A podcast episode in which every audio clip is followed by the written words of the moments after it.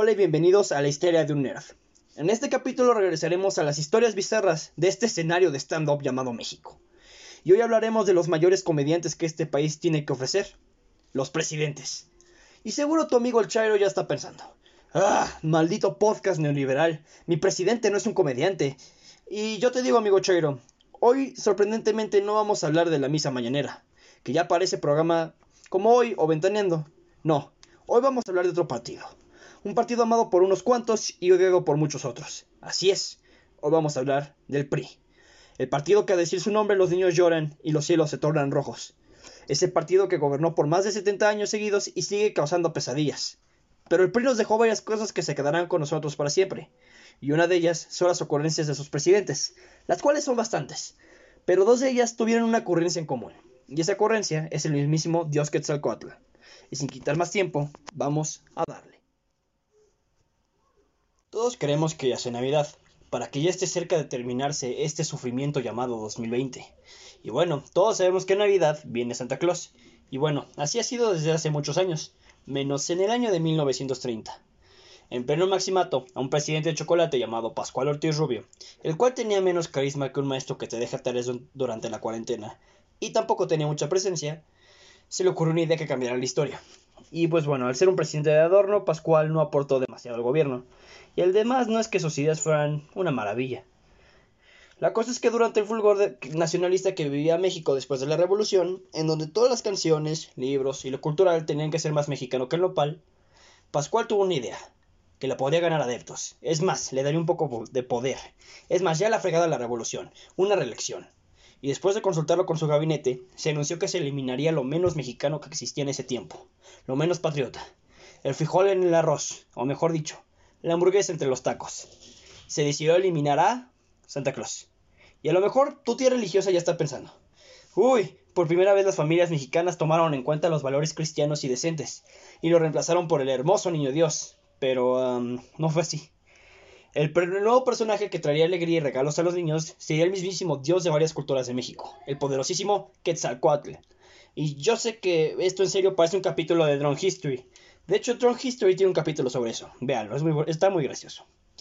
Pero esto en serio pasó. Y aquel día los periódicos informaron que Quetzalcoatl sería el símbolo de la Navidad en el mejor país del mundo.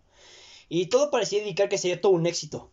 Pero Pascual no contó con uno de los villanos más grandes de la historia de México.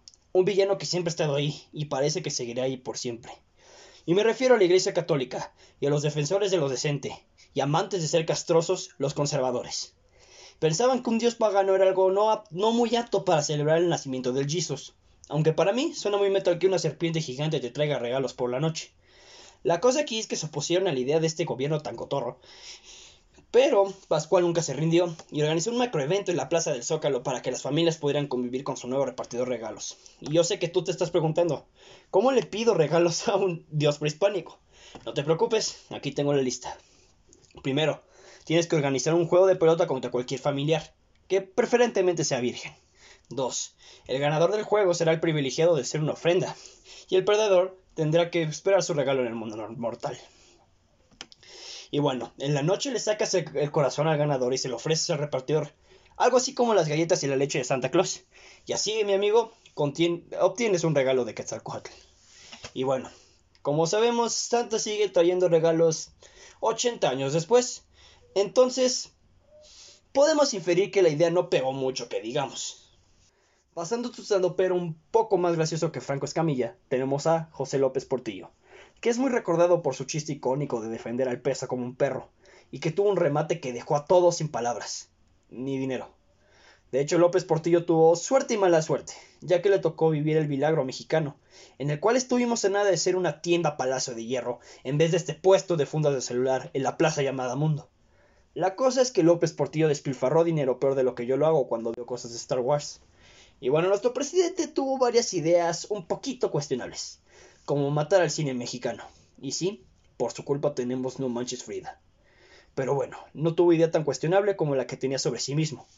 Y la historia nos dice que López Portillo fue a visitar España, en específico al pueblo de sus ancestros. Y José se sentía así todo un europeo, así como tu mejor amigo, el color chocolate que tiene un apellido español. La cosa es que López Portillo, además de ser europeo, tenía un alter ego prehispánico. Y él, él se sentía un dios, pero no cualquier dios. Él creía que era la reencarnación de Quetzalcoatl. Y esto nos lo dice en una reflexión un poquito fumada. Y sí, lo fumado es porque era filosófica. El presidente tiene una opción no muy sana con el dios, ya que los aviones presidenciales tenían su nombre y en su casa tenía estatuas de él. Y bueno, lo más lejano que llegó el expresidente fue cuando encontraron a la Coyosausley, una estatua azteca. Él sintió una epifanía en la que los dioses prehispánicos le ayudaron para poder gobernar desde el templo mayor. Pero así que digas, ¿qué ayuda le dieron los dioses? Pues no. En vez de ser el mejor presidente, nos engañó a todos, como mi ex a mí. Y bueno, podemos concluir que cuando un presidente se cree Dios, las cosas no salen muy bien. Así que recuerda, compañero, no votes por otro Mesías o no nos va a ir muy bien. Oh, espera un momento. Creo que ya es un poco tarde para esta advertencia.